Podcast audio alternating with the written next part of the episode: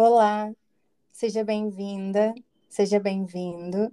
Esse é o podcast Sagrada Ciranda e eu sou Amanda Figueira, a anfitriã desse podcast. No episódio de hoje, eu recebo Maria Elisa Castro para uma roda de conversa necessária. A gente vai falar sobre crise no casamento, relacionamento amoroso, conjugalidade, seja lá o nome que a gente vai dar para isso esse é um tema que nos atravessa todos os dias quando a gente compartilha uma vida a dois.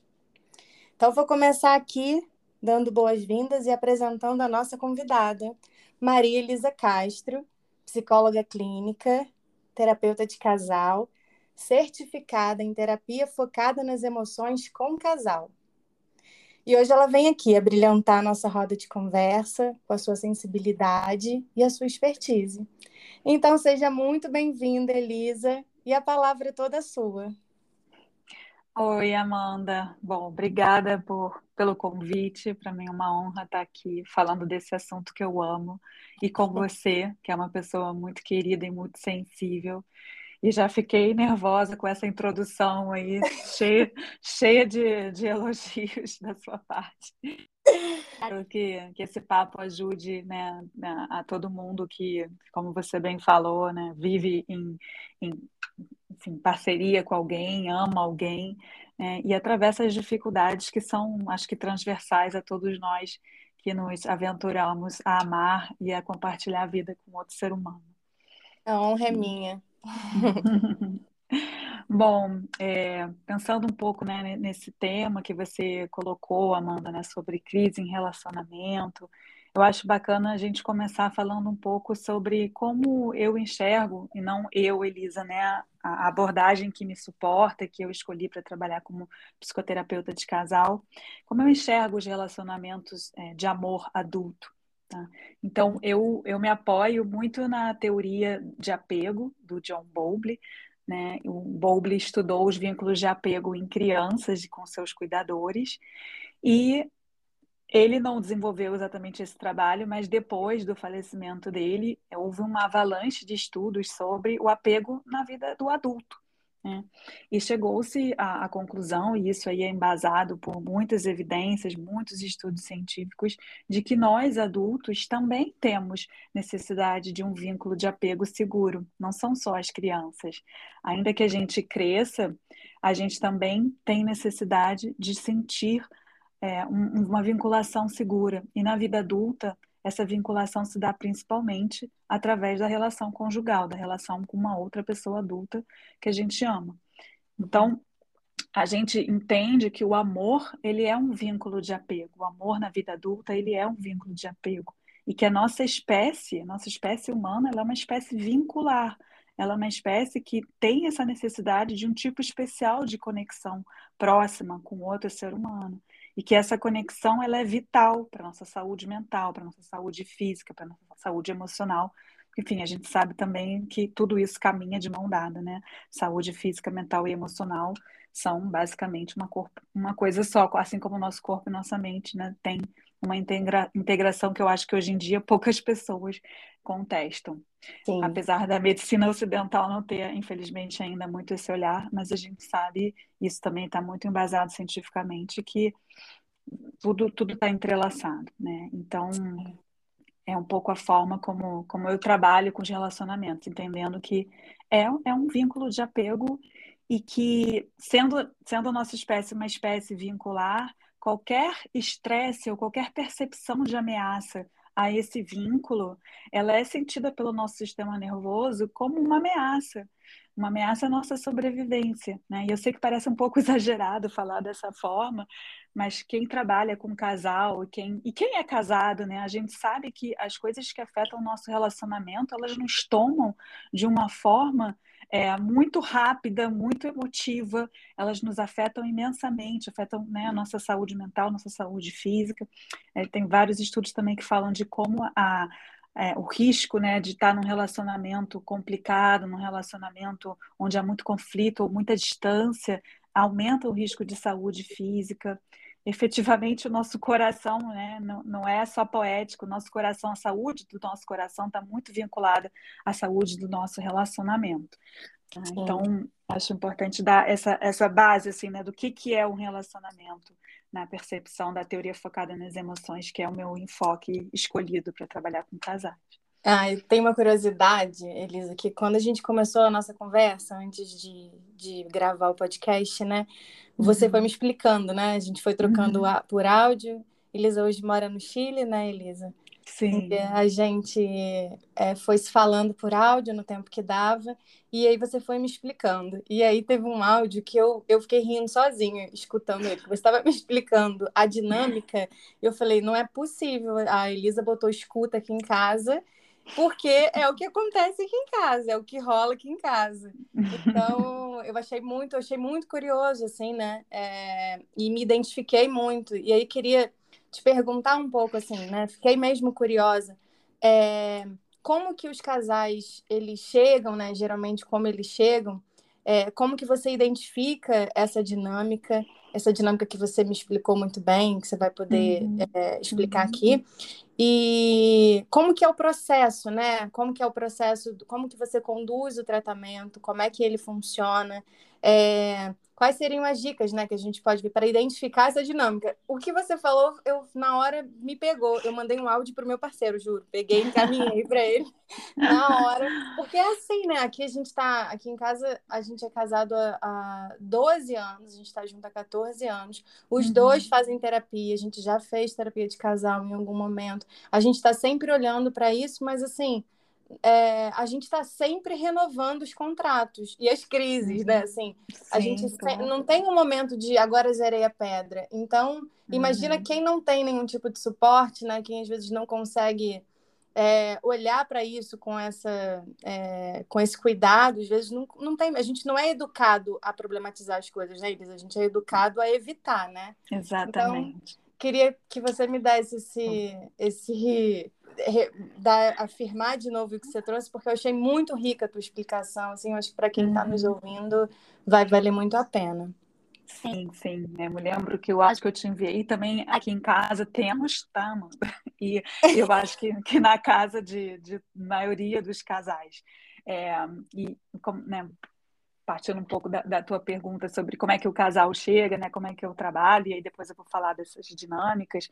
Na, na terapia focada nas emoções, a gente trabalha muito com essas dinâmicas, né? Ao invés da gente ajudar o casal a resolver, por exemplo, uma questão sobre criação dos filhos ou sobre questões domésticas, né, de limpeza da casa, ou sobre a sogra, ou sobre, sei lá, sexualidade, o trabalho na IFT é muito voltado para ajudar o casal a enxergar a dinâmica ou o ciclo negativo, como a gente chama na IFT, que eles usam para falar de determinado assunto. Né? Então, uhum. por exemplo, uma mulher que, por exemplo, pegando um casal, né, que hoje em dia é o mais comum, no qual os dois trabalham, e, do... e aí tem filhos, né? Filhos pequenos naquela fase em que existe uma demanda bem importante né, de, de funções parentais para serem exercidas. Então, é, se, se uma mulher está tá se sentindo muito sobrecarregada nessas, nessas funções parentais, né, seja olhar a agenda da criança que vem da escola, é, ajudar a criança a fazer dever de casa, se preocupar em marcar pediatra, acompanhar no pediatra, enfim, todas essas coisas né, que você bem sabe que, que as crianças né, precisam para se sentirem cuidadas e para serem cuidadas. Se tem uma mulher que se sente sobrecarregada com isso, assim, quase 99% é, vai. E eu estou falando mulher e homem, mas isso pode ser um casal também é, homossexual, não tem uma questão de gênero. Na minha experiência clínica, assim, as questões se repetem muito, independente se é um casal hétero, se é um casal homo, tá? Então, estou falando aqui. É a dinâmica é, do casal, né? É a dinâmica do casal, independente do gênero, né? Então, se tem uma pessoa que está se sentindo sobrecarregada, normalmente o que ela fará é se queixar, é reclamar é criticar, é falar, puxa, você não me ajuda, puxa, é, de novo, eu te pedi para fazer isso, você fez de um jeito errado, é, puxa, não é possível, eu já te pedia, você não se importa, você é egoísta. Né? Então, uhum. normalmente vem um, um, pedido através de uma queixa, através de uma reclamação, muitas vezes com um afeto raivoso, né? que é a forma que essa pessoa está encontrando de falar para o parceiro dela que ela está se sentindo sozinha, que ela está se sentindo não importante, que ela está uhum. se sentindo não escutada, né? Então, você vê que até o meu tom de voz muda, né? Quando eu falo dessa parte mais vulnerável da experiência da pessoa. Da Porque dor, gente... né? Da dor, da solidão, do, do, medo de talvez não ser importante para o meu parceiro. Só que o que o parceiro ou parceira vê é a parte mais reativa, é a crítica, é a acusação, é a demanda, é a queixa, é a insistência. E aí, muitas vezes, essa parte reativa, esse protesto que a pessoa mostra, chega para o outro como um. bate num lugar, num ponto sensível, que muitas vezes é caramba, eu faço tanto, mas nada do que eu faço está bom nada do que eu faço é suficiente. Parece que eu não estou à altura do que a minha parceira ou meu parceiro está me pedindo. Eu nunca estou à altura. Que é uma experiência também muito vulnerável, né? Você achar que você não está à altura do que o teu parceiro ou parceira te espera. É uma experiência que tem aí um, uma insegurança, né? Porque se isso continua sendo a, a, percepção, se essa percepção for verdadeira, a longo prazo, o que, que acontece com essa relação, né, Amanda? Sim, então, assim, sim. A, a pessoa tem essa experiência vulnerável de talvez eu não seja suficiente para o meu parceiro, talvez o que eu faço nunca tá bom. Mas o que ela mostra tampouco é essa experiência. O que ela mostra na dinâmica é defensividade. Ah, você está reclamando que eu não fui no pediatra, mas olha só, eu levei para passear no fim de semana, eu cuidei disso ou daquilo. Ela faz uma lista das coisas que ela fez. Né? E fica, fica um pouco nessa, nesse marketing né? das coisas que foram, que foram feitas, mas que não é aquela que, que foi apontada.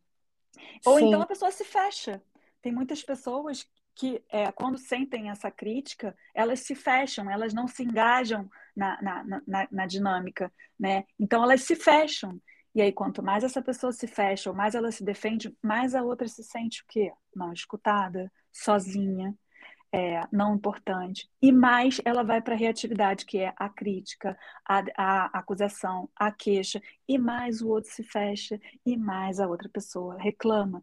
Então o casal vai entrando nesses ciclos negativos em que ninguém mostra porque não consegue, porque talvez não foi algo que se aprendeu na família de origem também, né? Falar de como realmente se sente. Cada um está usando a sua proteção para é, os mais vulneráveis, as experiências que estão conectadas com, com a emoção da pessoa, a emoção mais vulnerável, esse medo de não ser importante, ou esse não ser suficiente, essa tristeza por se ver num lugar solitário, né, de não se ver trabalhando em equipe, ou a tristeza de sentir que nada do que eu faço está bom, nunca para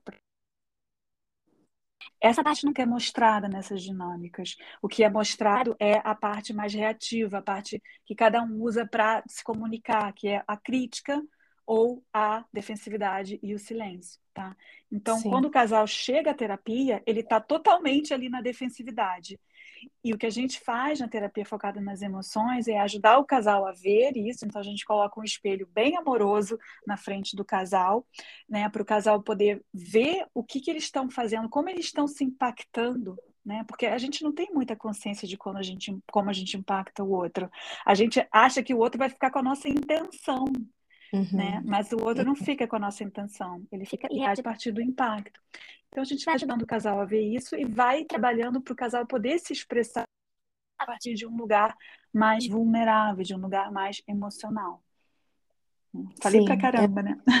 Ai, não, mas é tão bom ouvir e, e traz um, um, acolhimento mesmo, né? Quando você fala, né, desse protesto inicial.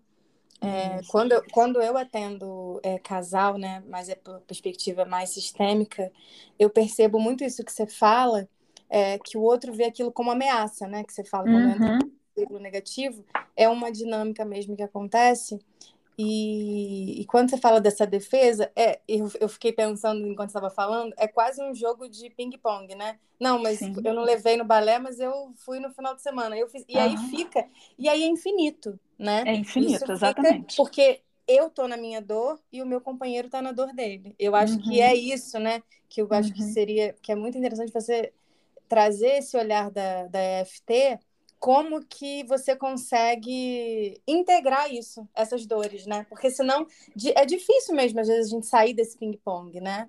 É, então, esse exatamente. lugar amoroso, esse lugar de poder acolher a dor do outro, né? Fazer, acho que a gente, como terapeuta, a gente tem esse lugar da mediação, né? É, e eu fiquei uhum. muito, muito impactada mesmo, assim, positivamente como você trouxe a FT, porque eu vejo que é exatamente disso. Talvez é uma, uma técnica, porque uhum. esse acolhimento, essa mediação a gente faz, mas trabalhar isso embasado numa técnica, acho que traz uma segurança e talvez uma assertividade no processo. E aí Sim. eu ia perguntar isso, assim, como que que vocês conseguem aplicar essa técnica, né, de forma uhum. assertiva dentro desse processo? Como é que vai, como é que uhum. você vai uhum. percebendo esse processo, né, no, no, no, no decorrer do tratamento, enfim. É um Sim. tratamento que tem também uma, é uma terapia breve, tem início, meio e fim? Como é que, ou isso vai se construindo a cada relação? Como que funciona, Elisa? Uhum, uhum. Bom, é, não, não tem um número de sessões pré-determinado, porque a gente entende que cada casal tem uma história e cada indivíduo dentro desse casal tem uma história. E uhum. dependendo de como forem essas histórias, o processo pode ser mais curto ou mais longo. Né? Então, por exemplo, se eu tenho duas pessoas que são sobreviventes de trauma, né, que foram, sofreram abuso, negligência, né, trauma do desenvolvimento, e essas pessoas nunca fizeram terapia, por exemplo, individual, é, eu não posso esperar que esse casal vai ter a mesma quantidade de sessões que um casal onde não existe uma história de trauma importante e onde ambos fazem terapia. Né? É claro que o, que o que acontece na vida, né, na história de, de apego na família de origem, vai é, ajudar ou vai ser um desafio extra para o processo desse casal. Então, essa Sim. é uma parte. E a outra questão é assim: qual é o tema que está sendo trazido para a terapia? Esse casal começou a se sentir algo está estranho na nossa relação, vamos procurar logo uma terapia de casal.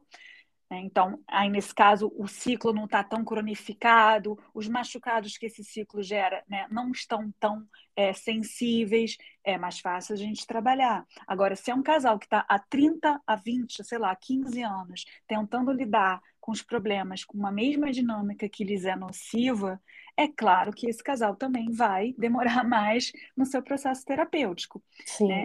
E assim, se existe uma infidelidade, se existem várias infidelidades, tem infidelidade dos dois lados, tudo isso vai é, complexificando né, o processo. Então, não tem um número definido de sessões, tá, Amanda? Perfeito. E, e em relação, assim, como é que a gente trabalha na IFT, a primeira coisa, e aí eu acho que isso vai, né, passa por muitas abordagens, é, a primeira coisa que a gente quer gerar é segurança. Né? É ter uma boa aliança terapêutica com ambos. E a forma como a gente gera essa segurança, né? e, por, e o porquê da segurança? Porque a gente, como eu te falei, a gente quer que cada membro desse casal possa expressar a sua emoção mais vulnerável para o outro. Tá? Uhum. E a gente não vai ser vulnerável se a gente corre risco de receber do outro lado uma desqualificação, uma minimização ou uma incompreensão do que eu estou sentindo. Ou seja, eu não vou ser vulnerável se eu não estou sentindo que o ambiente está seguro. Tá? Uhum, tá? Então, sim. o terapeuta IFT, a primeira coisa que ele precisa criar e manter e monitorar ao longo do processo inteiro, da primeira à última sessão, é segurança. É uhum. segurança tanto para os dois num setting terapêutico, quanto em relação ao terapeuta, porque eu, como terapeuta, eu vou usando as intervenções da IFT para é, entender a reatividade, validar a reatividade. A, gente, a terapeuta IFT é muito validador, porque a gente entende que essa ferramenta, por exemplo, da crítica ou do silêncio, é a melhor ferramenta que a pessoa pode encontrar, dada a sua história de vida e dado o contexto daquela relação. Então, a gente valida muito né, a, a reatividade. É claro, não estou falando de violência, tá, Amanda? Isso aí a gente nunca valida. A gente é, a, tenta entender a experiência emocional que gerou essa violência, mas a violência em si, ela jamais é validada. Inclusive, na IFT, a gente nem, a gente nem atende casos de, de violência, onde a violência é mais aquela violência fria, né? aquela violência intimidadora. A gente nem trabalha com esse tipo de caso, justamente porque não existe segurança para a pessoa se vulnerabilizar. Tá?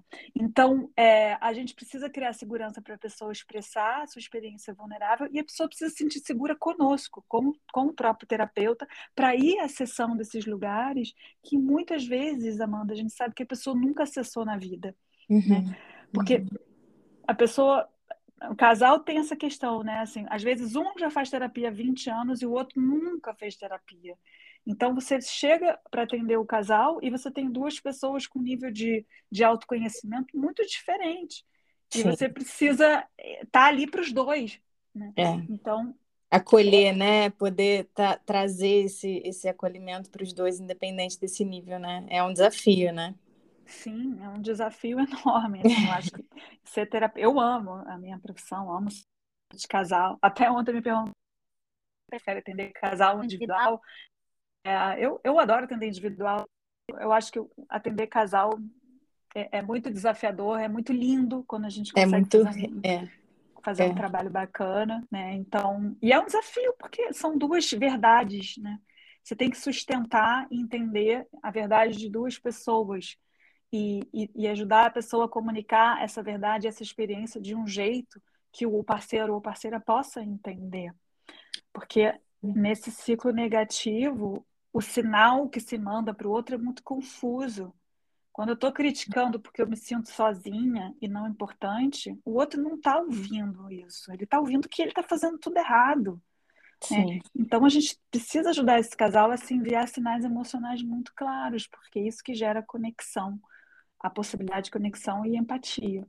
Sim. E você sugere durante o tratamento, por exemplo, quando um faz terapia e o outro não, você sugere a terapia individual ou, ou fica dentro só do, desse acompanhamento do casal, assim? Qual é a, posição da FT em relação a isso? Quando um, um faz, o outro não faz? Uhum.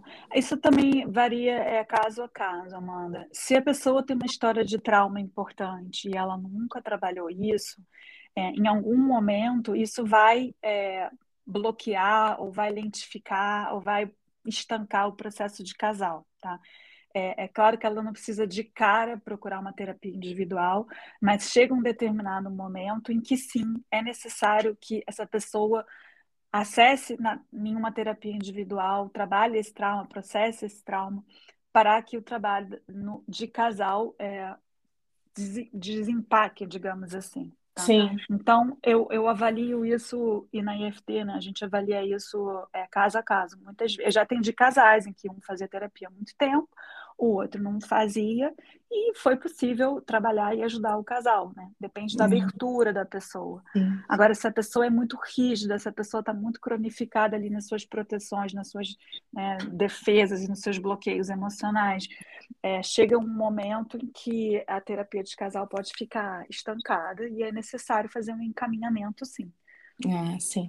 É, então tem a ver com a disponibilidade mesmo, né? Claro, claro. Porque tem gente que e... nunca fez terapia, porque nunca sentiu uma necessidade individual, mas está aberta. Né? Sim, sim. E aí voa, né? O processo flui, que é uma beleza. Sim, com certeza. E, e Elisa, para quem está ouvindo a gente, né? Eu, eu uhum. vejo, eu percebo é, hoje em dia que a gente, que a sociedade como um todo, ela acaba entrando no processo de naturalizar. É, algumas coisas que não são tão naturais assim. Então, é, em relação, quando a gente pensa né, na conjugalidade, né, na, numa relação de casal, é, quando que você acha que a gente, né, quem está ouvindo a gente que não fez terapia, que não não está nesse processo, consegue identificar que é hora de buscar ajuda, que aquela relação ela tá, ela, ela tá disfuncional, né? Ela tá de alguma maneira, ela não tá mais funcionando, ela Como é que é isso? Porque eu percebo que tem isso, não sei se você deve ver também, né? Às uhum. vezes a gente não tem, porque se a minha família funcionava de uma maneira, a família do meu parceiro funcionava de uma maneira, e a gente repete aquele, aquele modus operandi, tá uhum. tudo bem. A gente aprende a lidar com desconforto, né?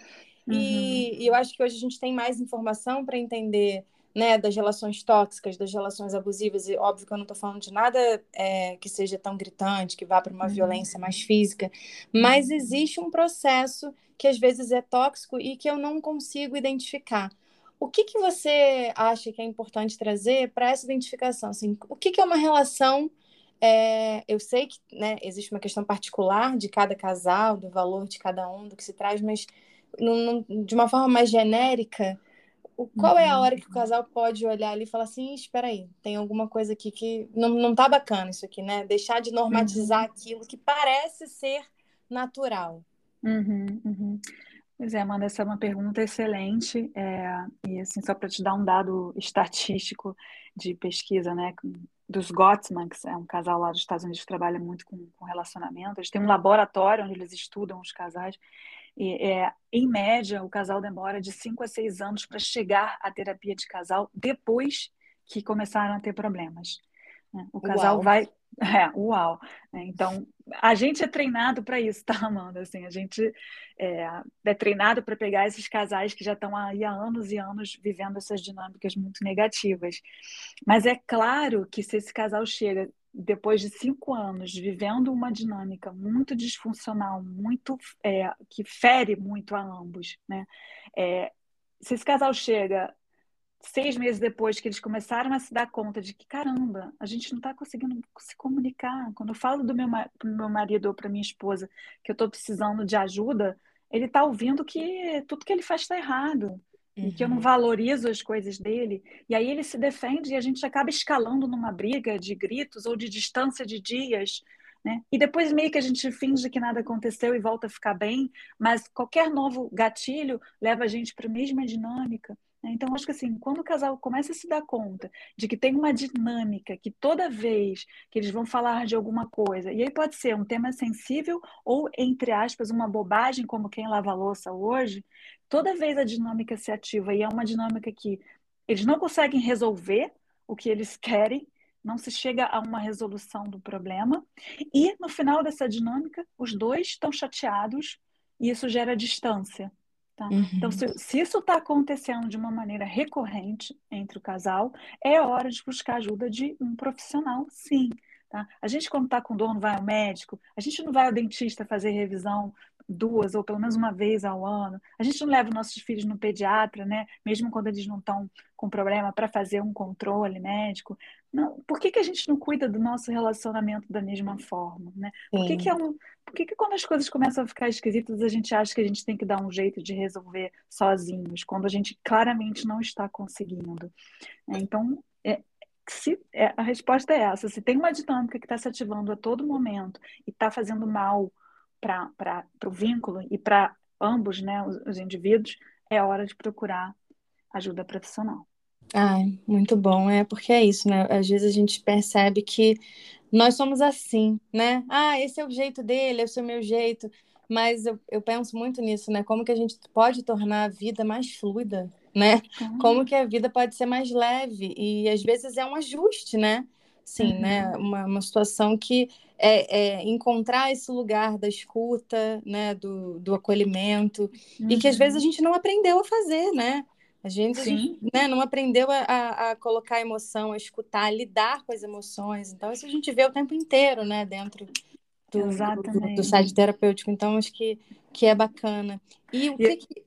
Pode falar. Ai, pode falar. Perdão, perdão. Não, uhum. que eu acho uma, uma, coisa importante, né, Amanda, assim, que muitas vezes o casal... É quando não vai cuidando né, de, de, tentar melhorar essa dinâmica com uma ajuda profissional, a gente sabe que em algum momento, óbvio que não é uma regra e que não acontece com todos os casais, quero deixar isso bem claro, assim, mas a gente sabe que se tem algo que está ali recorrentemente, fazendo mal aos dois, né, se as pessoas não estão felizes naquela relação, abre-se um espaço para uma infidelidade. Né? E aí, muitas vezes, quando existe a infidelidade, é, o casal chega à terapia. Né? Uhum. E, e, a infidelidade, muitas vezes, não sempre, ela é simplesmente né, um, um, um, como se fala, um wake-up call, né? um, sinal, um, alarme para o casal olhar para aquela relação e muitas vezes ter conversas que eles nunca tiveram. Tá? Isso é uma coisa que eu acho importante. Não é uma, não é uma sina, não é que isso vai acontecer sempre. Tem casais sim. que né, nunca acontece, mas sim é, pode acontecer. E a outra coisa, assim, porque a gente acha que só o casal que briga precisa procurar terapia, né? Mas o casal que nunca briga também é, é preocupante. Tá? Também é preocupante, porque muitas vezes os dois têm, é, por né, questões de família de origem, de estilo de apego, tem uma estratégia mais evitativa, né, de querer não entrar em conflito, de esperar o problema passar por si só, de não botar lenha na fogueira. Então, isso, os problemas vão se acumulando, ninguém fala, mas isso vai gerando ressentimento, isso vai gerando distância, isso vai gerando uma insatisfação silenciosa que também é perigosa né, para o casamento e para o vínculo. Então, não é só quando o casal está brigando muito que tem que buscar terapia. Se, é, se existe uma percepção de que há um distanciamento, né, de que meio que a gente não tem nem mais assunto quando a gente sai para jantar, que a, a nossa intimidade pode ser intimidade emocional ou sexual, tá esquisita, né? Que dois uh, companheiros de quarto vivendo sob o mesmo. Também é, é, é importante procurar ajuda para lidar com isso. Mas normalmente esse tipo de casal não chega. Só chegam quando acontece um evento assim bombástico, por exemplo, uma infidelidade. Sim. E quando tem, nesse caso, né, que você trouxe, né, de quando existe essa situação da infidelidade, como que, que vocês conseguem abordar? Eu, é, você fala bastante, né, desse assunto. É, como que, que isso chega, né? E como que eu imagino é, tem um, um, lugar, né, de uma dor muito maior, né, que, que se traz aí, né, de, um, de, uma, de uma situação de infidelidade do casal que está ali atravessado por uma, né, por uma, já é difícil a gente lidar ali com, né, o nosso sistema 2, né, quando uhum. a gente, quando entra ali um, um, uma outra situação e que às vezes é isso, né, tá, tá vindo como um resultado de, de um adoecimento já de uma relação. Uhum. Como que a FT conduz nesse caso, né? Uhum, porque é, eu estou perguntando isso porque tem aquela tendência, né, de é como se fosse tem um vilão ali na história, né? E a gente, uhum. o nosso papel enquanto terapeuta é mesmo dentro de uma situação dessa, a gente conseguir olhar duas pessoas que estão de alguma forma estão é, tendo dificuldade de acessar as suas dores, mas é bem uhum. difícil, né? Tem uma questão ali que é, então muito... como que vocês conseguem ter essa neutralidade, né? É, e trazer uhum. esse lugar de trazer essa segurança que você falou, né? Desde o início para os dois, né? Porque não pode entrar um ali como não. Né, o vilão. Não, não, não. É assim, é, para dar um, um, um, olhar né, de como, como, que a gente vê ou nomeia a, a infidelidade, Amanda, dentro da IFT a gente digamos, uma infidelidade conjugal, ou até uma infidelidade financeira, existem vários tipos de infidelidade, como uma ferida de apego. Né? Uma ferida de apego, ela é um evento que define um antes e um depois na relação a partir daquele evento, a minha confiança naquela pessoa né, que eu amo, ainda que eu siga amando essa pessoa, não existe mais confiança. É, Quebrou-se a segurança do vínculo. Tá? Uhum. E isso deixa o nosso sistema de apego, aquele lembra que eu falei, né, que a nossa necessidade de apego é uma necessidade vital do ser humano, deixa esse nosso sistema de apego em alarme, em ativação máxima. Tá? Por isso que as pessoas que né, sofrem uma infidelidade, elas ficam hipervigilantes, né? tem sintomas de transtorno de estresse pós-traumático, flashbacks, é, enfim, acontecem várias coisas difíceis com o casal nesse momento. Então, é, a infidelidade, ela como você bem falou, quando chega um casal por um motivo de infidelidade, e aí é outra coisa importante, muitos casais que, né, assim, uma, uma, quando uma infidelidade é revelada ou ela é descoberta, muitos casais demoram também muito tempo para chegar à terapia, tentando resolver isso sozinhos. Uhum. É, poucos conseguem né, resolver isso sozinhos, uhum. porque é, é, muito difícil, existe uma reatividade muito grande de ambos, de ambos parceiros ou parceiras. Tá? Então, assim, é importante que, tendo acontecido uma infidelidade e o casal podendo, buscar logo a ajuda de um, de um profissional é, que possa ajudar eles, porque às vezes o casal chega depois que a infidelidade aconteceu já há quatro anos atrás. Uhum. E há uhum. quatro anos o casal está tentando falar sobre essa infidelidade de um jeito que só gera mais dor para ambos. É, né? já está muito crônico, né?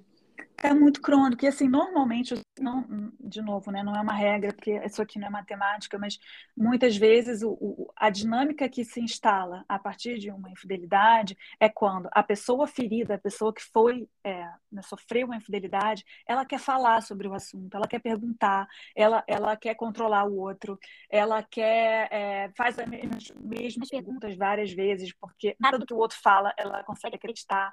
Né? Então, essa pessoa está querendo ficar no, no, assunto, ela está querendo ficar na infidelidade porque ela quer se reassegurar que aquilo não vai acontecer de novo.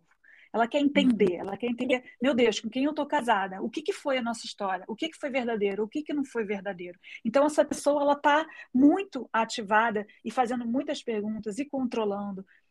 É, e o outro, ele está querendo olhar para frente. Ele está querendo falar, não, ok, eu errei, peço Sim. desculpas. Muitas vezes tem realmente um pedido de desculpa, mas é, é, é, um pedido de desculpa muito pouco conectado com a dor da pessoa ferida. Então, é um pedido de desculpa que não entra no coração da pessoa ferido. Uhum.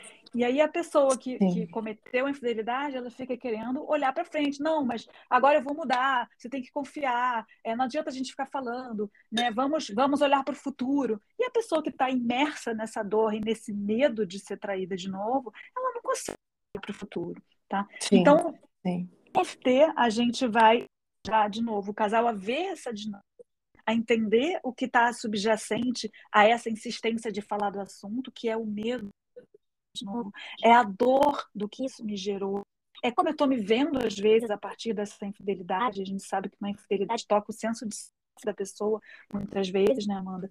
E uhum. a pessoa, né, sei lá, se ela já tinha um problema de autoestima, isso vai agravar ou vai confirmar tudo que ela, toda a parte negativa que ela acha que ela tem. E do outro lado, a gente vai ajudar a pessoa a ver que essa, essa, essa, esse não querer falar, esse não conseguir ficar na, né, ou ver a dor do outro, ou ajudar o outro a lidar com isso, tem a ver muitas vezes com um, medo de que para sempre eu vou ser visto como o vilão, como você bem disse, de, desse casamento, dessa relação. Nunca mais a pessoa que eu amo vai é, me ver como um, um, cara bacana ou uma mulher é, legal e digna de respeito, por exemplo. Então a pessoa ela está muita, tem, sempre, né, caso de infidelidade, quase sempre tem muita vergonha da pessoa que, que foi infiel. Muita vergonha de ter feito algo que talvez nunca se imaginou fazendo, de ter feito algo que às vezes o pai fez e ele falou, eu nunca vou, eu nunca vou fazer isso, e fez. Né? Então, assim, tem muita vergonha. E a gente vai ajudando o casal a ver essa dinâmica, ver o que está ali por baixo dessas proteções e reatividade, e validando né, muito os dois, é difícil para os dois. E claro que a infidelidade, é, a pessoa que foi traída, ela é, muitas vezes pega de surpresa, ela nunca esperava, ela nunca imaginava. E é claro que é muito difícil, né, que é traumático para essa pessoa. De fato, Sim. é um trauma relacional. Só que também tem sofrimento do outro lado, né, de, de muitas vezes querer fazer a reparação, querer consertar o vínculo e não saber como né? E, uhum. Porque sabe que fez algo errado.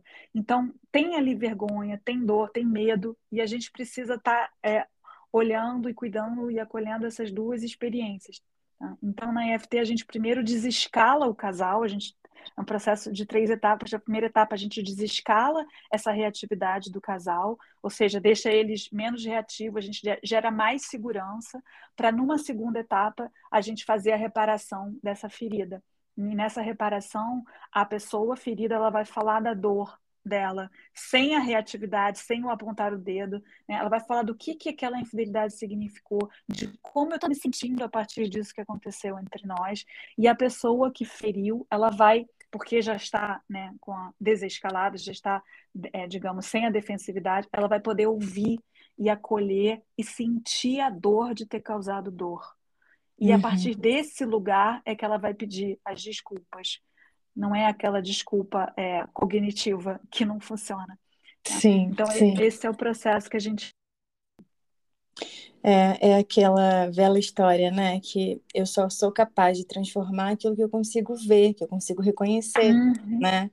Senão Exatamente. fica ali, fica numa esfera superficial, né? E óbvio que não vai, não vai ter resultado, né? A gente não vai conseguir Exatamente. É, é uma dinâmica, é, é realmente, é, é, muito bonito, né? Assim, mas a gente tá, é muito é. desafiador ao mesmo tempo, né, Elisa? Porque uhum. a gente fala uhum. de muita dor. Quando você trouxe aqui a questão, né, Sim. né, de quando existe uma infidelidade e isso de alguma forma tem a ver, né? Eu olho para minha família de origem, eu repito um padrão que eu disse que eu jamais repetiria é uma hum. dor que vai para muito além, né? Então é, é importante que tenha esse olhar mesmo.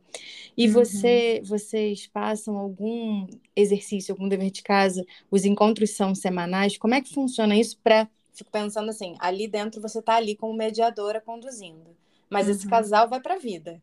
E aí, como que vocês conduzem essa parte assim? Vocês passam exercícios? Como que eles vão é, integrando o que vocês vão trabalhando em terapia para o dia a dia deles, né? Sim. É, a, IFT é uma terapia experiencial, né, Amanda? Assim, a gente acredita que a transformação, assim, a possibilidade de mudança se dá a partir do casal conseguir ter novas experiências, né? Então, o, o, o grosso, digamos assim, da terapia é em sessão. Uhum. E o que a gente manda, às vezes, de dever de casa, se é que se pode chamar assim, é que o casal, principalmente nessa etapa inicial, esteja muito atento a quando sente que o ciclo, essa dinâmica negativa, está se apoderando deles, está sequestrando eles. Legal. Então, eu peço para o casal estar tá muito atento ao que que. Qual foi o gatilho? O que que fez eu começar a reclamar é, com minha esposa de tal coisa?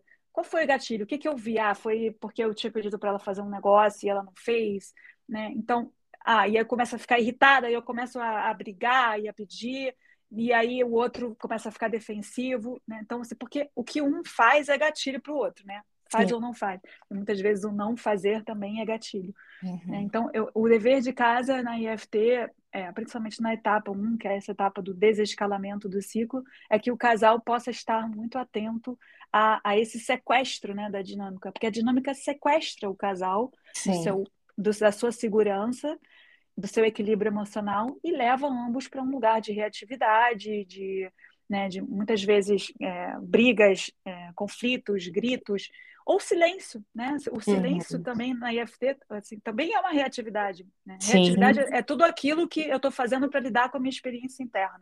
Muitas vezes eu aumento o volume do que está acontecendo comigo e muitas vezes eu suprimo o que está acontecendo comigo, que são as pessoas que tendem a se silenciar, a não querer aumentar o conflito. Né? Então, eu peço é, esse tipo de, de observação, né? Eles façam isso juntos, né? Que os dois olhem para o ciclo como um inimigo comum deles, né? Então, é o ciclo dos Sim. dois. O ciclo não é da, da Elisa ou, ou, do Marcelo, meu marido. O ciclo é nosso. E, e nós dois somos corresponsáveis pela ativação do ciclo, porque é uma dança. Você não consegue dançar sozinho. Se você dá um passo, o outro dá um passo. Então, o, uhum. o, casal precisa ter essa, essa visão, né, esse reenquadre de que o inimigo deles é a dinâmica. Porque você sabe, né? Chega na terapia falando, apontando o dedo, né? O problema é ela, não, não, sou eu, o problema é o outro, sempre. Então, é, também a gente trabalha muito para que o casal possa ver essa dinâmica como um inimigo deles. É o e famoso só... 50%, né? Claro, exatamente. Não dá, é, tem aquele ditado em inglês, né? It takes two to tango. Né? Precisa de duas pessoas para dançar um tango. Uma sozinha não dança. Exatamente. É. E aí tem, tem só uma, uma, um comentário, Amanda, que eu queria fazer assim, que na IFT a gente não se vê muito como mediador, a gente se vê muito como um consultor de processo, no sentido de ajudar o casal a ver qual é o ver e sentir, né, qual é o processo que ele está usando para tentar falar das coisas que eles precisam falar, dos assuntos que eles precisam falar.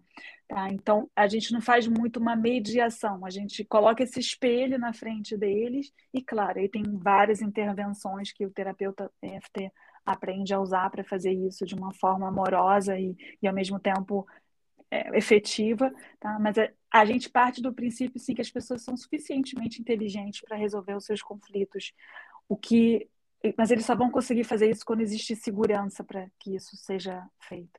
E a nossa tarefa principal é mostrar como a dinâmica que eles estão usando gera insegurança e por isso eles se escalam.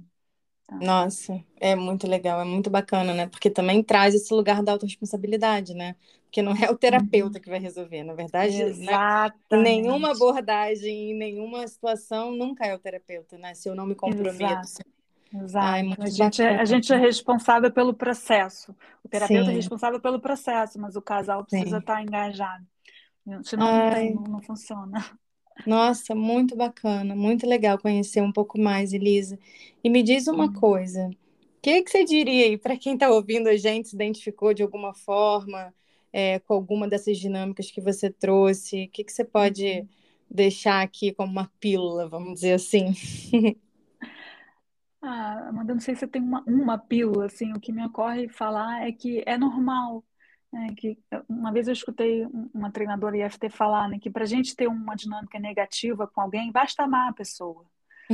Então, se, se você tem uma dinâmica negativa com, com o seu marido, com a sua esposa, é porque esse vínculo ainda está vivo, porque essa pessoa ainda importa para você, essa pessoa ainda te impacta.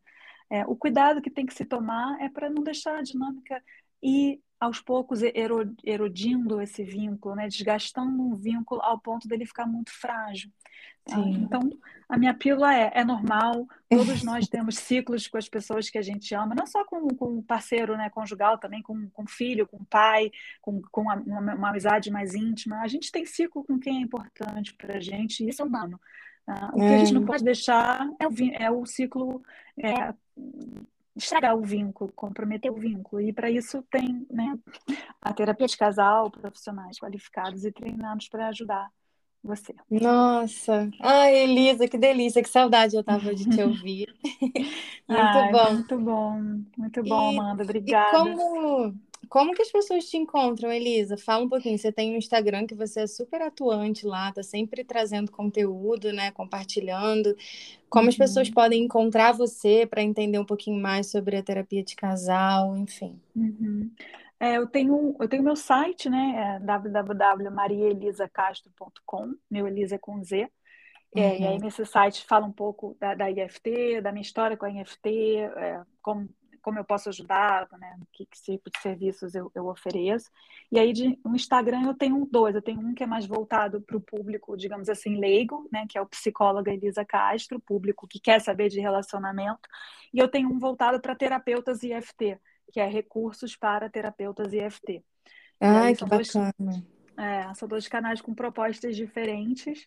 E enfim, é, por, é assim, assim vocês me acham, pode mandar direct, através do site também dá para me contactar, recebo e-mail. Ah, e... que ótimo. E é você isso. consegue fazer os atendimentos online, né? Sim, sim, sim. Eu trabalho isso, online. Isso é tão bom, isso facilitou tanto, né? Pois é, a pandemia ah. normalizou né, um pouco a questão do, do online e, e, acho que isso foi muito positivo, né, porque abriu possibilidades para pessoas né, fazerem terapia em momentos que às vezes não poderiam, né, ou até com, com profissionais que não estariam acessíveis. Ai, facilitou muito. Eu vou deixar, Sim. então, todos os seus contatos e uhum. aqui no, na, na, descrição do episódio. E só tenho a agradecer você por essa disponibilidade, por sempre trazer assim, teu conhecimento, mas de uma maneira tão sensível, tão cuidadosa. E espero uhum. de verdade que a gente possa estar tá entregando né, um conteúdo para. Às vezes a pessoa está isso, como você falou, né? Está angustiada e acha uhum. que tem alguma uhum. coisa de errado com ela ali, e assim, é natural, né? O que a gente não pode Exato. naturalizar é ficar no desconforto. Exatamente. Mas o desconforto faz parte, né? Faz então, parte, exatamente. É, é, como eu falei, é estranho quando não, não tem briga nenhuma. E isso também é, é sintomático. Então, você, eu queria agradecer de novo, Amanda, pelo convite. É, foi um prazer enorme. Eu adoro falar desse tema, poderia falar horas e horas. E acho muito importante é, essa informação estar tá acessível para pessoas que às vezes estão passando por uma dificuldade conjugal e não entendem muito bem o que está acontecendo com elas, né? Então, é, tô, tô por aqui sempre que você precisar. Ai, muito obrigada, obrigada mesmo. E obrigada a todo mundo que está nos ouvindo, que a gente possa ter né, levado um, um conforto, né? De saber que acontece, que a gente tem formas e ferramentas para a gente poder. A gente nunca se contentar em ficar no sofrimento, né? Então, muito uhum. obrigada. E até a próxima. Obrigada a você. Obrigada.